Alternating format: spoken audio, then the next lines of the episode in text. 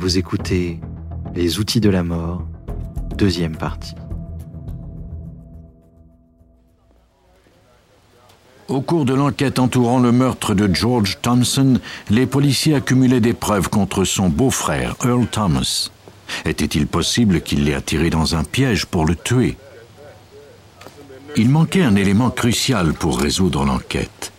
Prouver que le suspect s'était bien trouvé sur la scène du crime. Les câbles électriques étaient encore accrochés à la batterie de l'auto de la victime. Si elle avait branché ses câbles sur la batterie de la voiture du meurtrier, il était possible que des marques de pince s'y trouvent encore. Il y avait effectivement des marques récentes sur la batterie de la voiture que conduisait le suspect. Et ces marques semblaient avoir été créées par des pinces de câbles électriques. Les policiers demandèrent à l'expert Pat Lane de vérifier si ces marques provenaient des pinces trouvées sur la scène du crime. C'était la seule façon de prouver que le suspect s'y était trouvé. Tout comme les empreintes digitales, les outils laissent des traces uniques que l'on peut identifier. Sur la batterie du suspect, il y avait des traces de dentelure provenant des pinces du câble. On trouva également une égratignure sans doute causée parce que le câble avait été retiré trop rapidement. Lane croyait que cette égratignure avait été causée par une des dentelures en particulier. Pour valider son hypothèse, il prit le câble de la scène du crime et accrocha la pince à un morceau de plomb. Grâce à un stéréoscope, il put ensuite examiner les deux séries de marques simultanément. Il compara les marques obtenues lors de ses essais à celles qui se trouvaient sur la batterie de l'auto du suspect.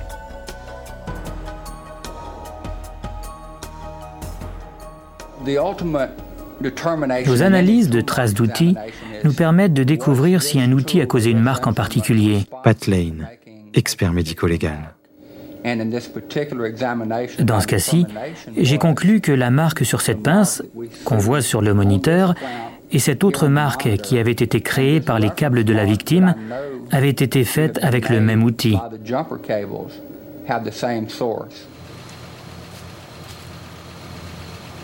Ces marques d'outils prouvaient que la voiture conduite par Earl Thomas le soir du meurtre se trouvait sur la scène du crime.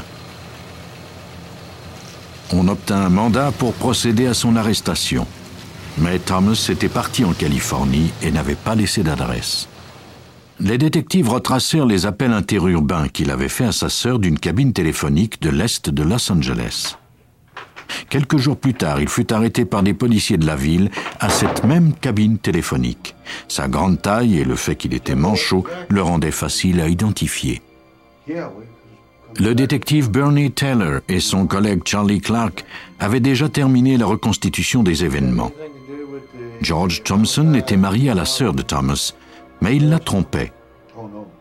Pour sauver l'honneur de la famille, Earl Thomas décida de mettre un terme aux écarts de conduite de son beau-frère. Il emprunta la voiture de Perkins, puis appela la victime prétextant avoir besoin de son aide.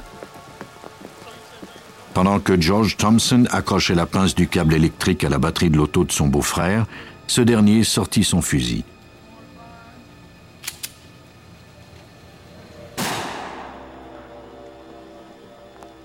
Thomas nia toute implication dans le meurtre.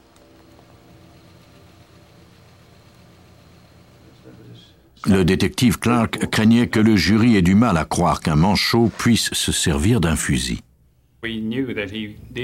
Nous savions qu'il pratiquait la chasse et nous avons abordé le sujet.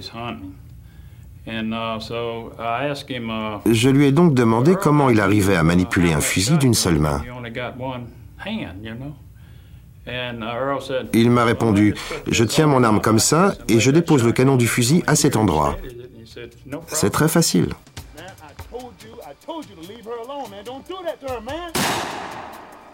Earl Thomas n'avait eu aucun problème à piéger son beau-frère, mais ce chasseur se piégea lui-même. Les marques de la pince indiquaient qu'il était le meurtrier. Cette pince de plomb, qui ne valait qu'un dollar 98, nous a permis de faire incarcérer cet homme pour une peine minimale de 20 ans. Pat Lane, expert médico-légal. Quand Bernie Taylor est arrivé au laboratoire avec cette pince, je savais exactement ce qu'il désirait que je fasse avant même qu'il me l'ait demandé. Je lui ai dit qu'en théorie c'était possible, mais qu'il nous faudrait de la chance. J'étais prêt à tenter l'expérience. En fin de compte, ce ne sont pas tellement les câbles qui nous ont permis de prouver sa culpabilité, mais plutôt la dentelure d'une des pinces.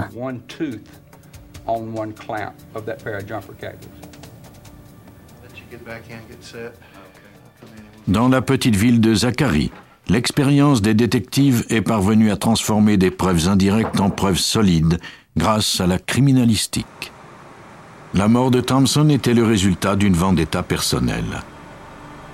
En Floride, en 1990, deux meurtres avaient été perpétrés au hasard. Sans piste, les policiers ne pouvaient pas bouger. Le 26 août, les étudiants de l'Université de Floride à Gainesville se préparaient pour la rentrée.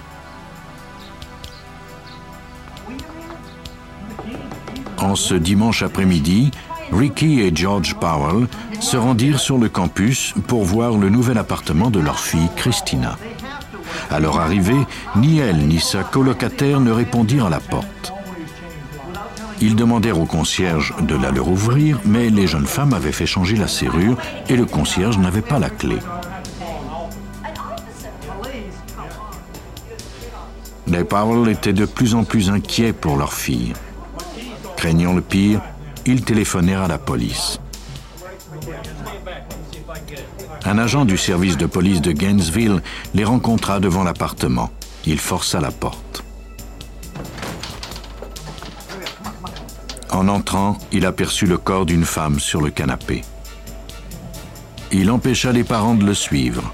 Il fallait garder la scène du crime intacte.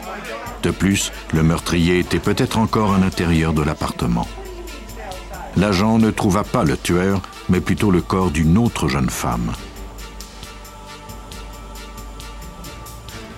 Les deux victimes avaient été violées, puis poignardées. La brutalité de ces crimes ainsi que la façon dont le meurtrier avait laissé leur corps laissaient croire à la police qu'il était rusé et méthodique. Les policiers craignaient qu'il ne récidive bientôt. Pour soutenir cette importante enquête, les policiers de tout le comté se joignirent aux forces du service de Gainesville. Parmi eux se trouvait le sergent détective Legrand Hewitt, du service de police de Alachua. Le tueur ne tarda pas à tuer de nouveau. Peu après minuit, le dimanche soir, une des employées du service de police d'Alachua n'est pas venue travailler. Son superviseur et ses collègues étaient inquiets et ils ont avisé le chef du quart de veille.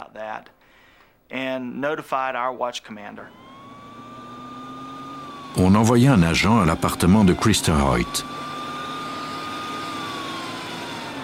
Il n'y eut pas de réponse à la porte. L'agent remarqua cependant qu'il y avait une ouverture dans le store vénitien. L'agent s'est agenouillé et il a éclairé la pièce à l'aide de sa lampe de poche. C'était la chambre de Krista Hoyt. Elle était assise sur le côté de son lit, comme dans une mise en scène, et elle avait été décapitée. Pour ajouter à l'horreur, deux jours plus tard, on retrouva deux nouvelles victimes violées et poignardées de la même façon.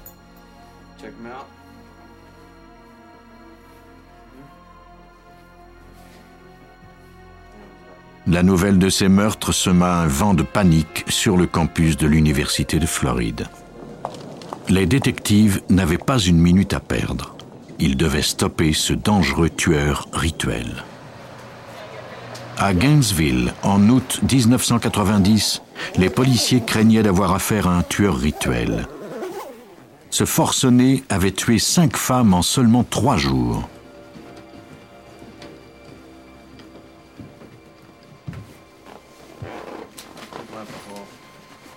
Les portes verrouillées ne semblaient pas l'arrêter.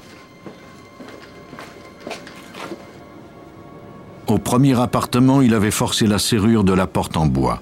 Au deuxième et au troisième appartement, il était parvenu à retirer le loquet de sécurité d'une porte coulissante vitrée. L'agent spécial Ed Dix croyait d'ailleurs qu'il avait utilisé le même outil aux deux derniers endroits. La porte coulissante avait été forcée. Il y avait des marques sur le cadre d'aluminium. Les policiers photographièrent les dommages près des portes où le tueur était entré par effraction. On retira également une section du cadre de la porte en bois de la première scène pour l'envoyer à l'expert David Warniment du laboratoire criminalistique de Jacksonville. En examinant la porte, j'ai tout de suite constaté que le tueur s'était servi d'un tournevis de 8 mm dont l'embout était dentelé.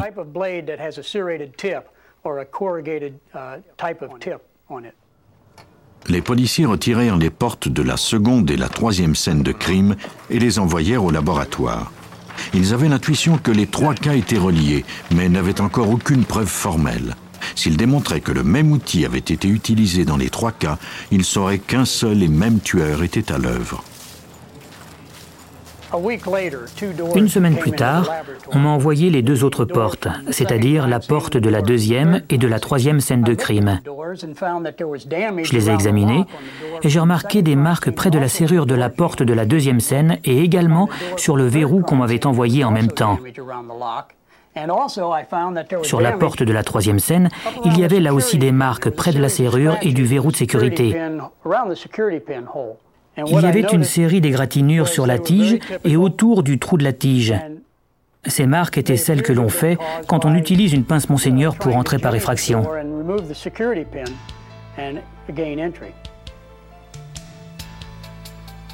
Ornament fit un moulage en silicone des rayures faites sur toutes les portes. Le silicone est mélangé à un agent durcisseur. Quand il se fige, il crée une impression parfaite. Après avoir analysé les marques des trois scènes, Warniment conclut que le meurtrier avait utilisé un tournevis de 8 mm dont l'embout était dentelé. Un seul individu était donc entré chez ses victimes. En retrouvant l'outil, les policiers espéraient bien retrouver le meurtrier. Au cours des quatre mois suivants, partout dans l'État de Floride, lorsqu'un individu était arrêté et qu'on trouvait un tournevis sur lui ou dans sa voiture, on l'envoyait à David Warniment. Sous la puissante lentille d'un microscope, même l'embout d'un tournevis neuf laisse des marques uniques. Il devient encore plus facile de l'identifier avec le temps lorsque l'usure lui a donné des marques caractéristiques. Warniment examina des dizaines de tournevis, mais aucun d'entre eux ne correspondait aux marques laissées sur les scènes de crime. Puis, en novembre 1990, quatre mois après les premiers homicides à Gainesville, en Floride, les policiers découvrirent une nouvelle piste suite à une vérification de routine.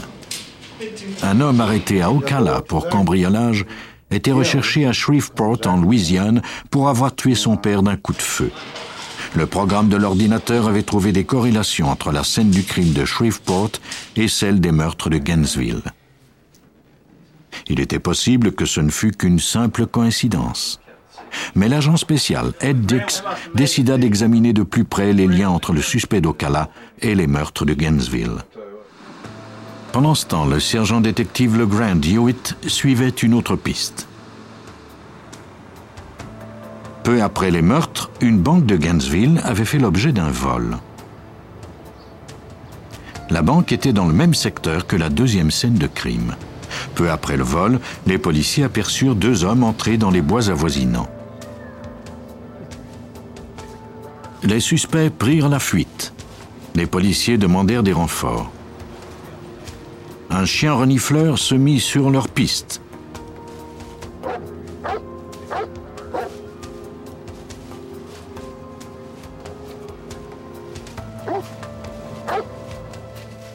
Les policiers aboutirent à un petit site de camping improvisé.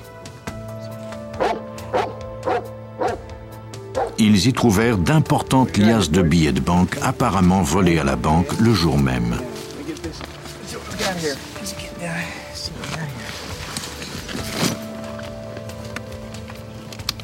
Dans un sac, il y avait un pistolet semi-automatique semblable à celui utilisé par le voleur, du ruban adhésif et un magnétophone contenant une cassette. Sur le ruban, il y avait un message qui semblait codé.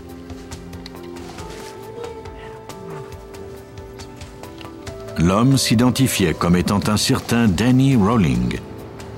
Il y chantait onze chansons qu'il avait écrites lui-même. La plupart étaient sur l'air des portes du pénitencier. Le ruban se terminait par ce qui était vraisemblablement le prélude à un meurtre. Ce n'est pas le chemin que j'ai voulu emprunter, mais je vais tenter de le parcourir comme un vrai homme. Il y a quelque chose que je dois faire. Le ruban indiquait que Rowling était à Gainesville au moment où les meurtres avaient été commis. Sur le site du camping, les policiers trouvèrent également un tournevis. Ils n'avaient cependant aucune raison de croire que Rowling était impliqué dans les meurtres. Il était plutôt compétent en vol de banque, un crime d'une nature tout autre que les meurtres sexuels brutaux du tueur en série. Au départ, nous n'avons attaché aucune importance à ce site. David Warnement, examinateur de marque d'outils. Mais quelque chose ne cessait de me tracasser. Je me disais qu'il vaudrait peut-être mieux ne pas éliminer cet outil trop vite. Warniment décida d'examiner le tournevis de plus près.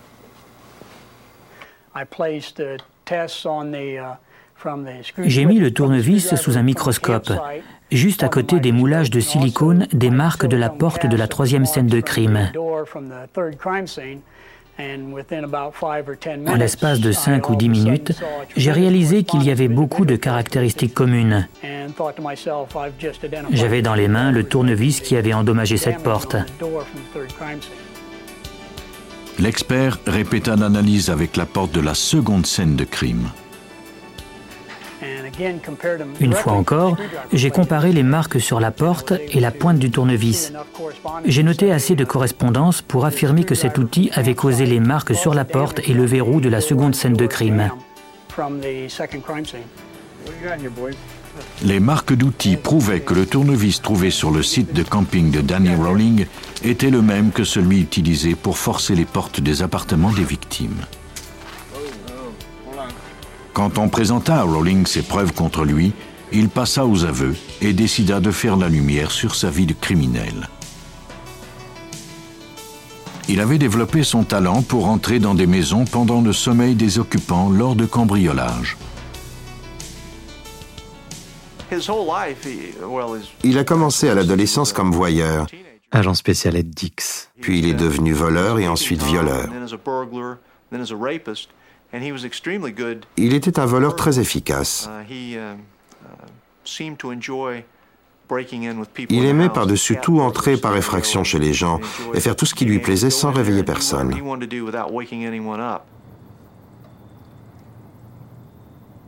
Comme de nombreux tueurs en série, Rowling avait commencé par le voyeurisme. Il épiait les femmes la nuit par les fenêtres. Puis il devint voleur et ensuite meurtrier. Son outil de prédilection pour entrer par effraction était un tournevis de 8 mm dont l'embout était dentelé. Il était fier de son habileté à ouvrir n'importe quelle porte.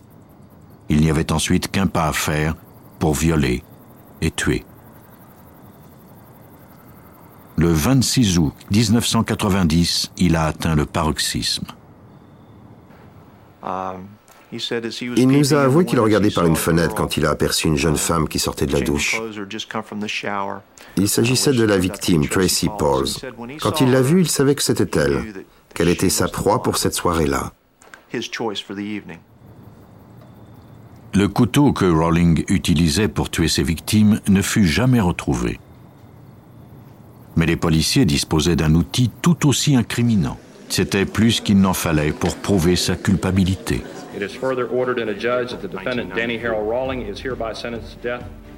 L'identification de marques d'outils peut sembler bien simple comparativement aux autres sciences judiciaires. Elle ne requiert qu'un simple examen visuel.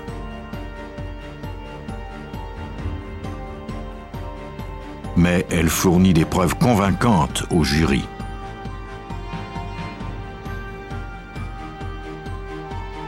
Quelques marques à peine visibles suffisent à faire inculper un suspect.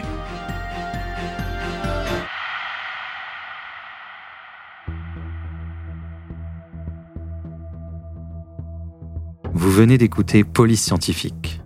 Si vous avez aimé ce podcast, vous pouvez vous abonner sur votre plateforme de podcast préférée et suivre Initial Studio sur les réseaux sociaux. Cet épisode a été écrit par Steven Zorn. Il a été réalisé par Joe Witcha.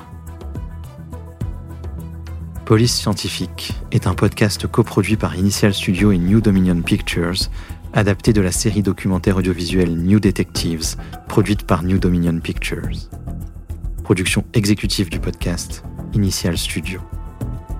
Production éditoriale, Sarah Koskiewicz et Astrid Verdun, assistée de Sidonie Cotier. Montage, Johanna Lalonde, avec la voix de Benjamin Septemours.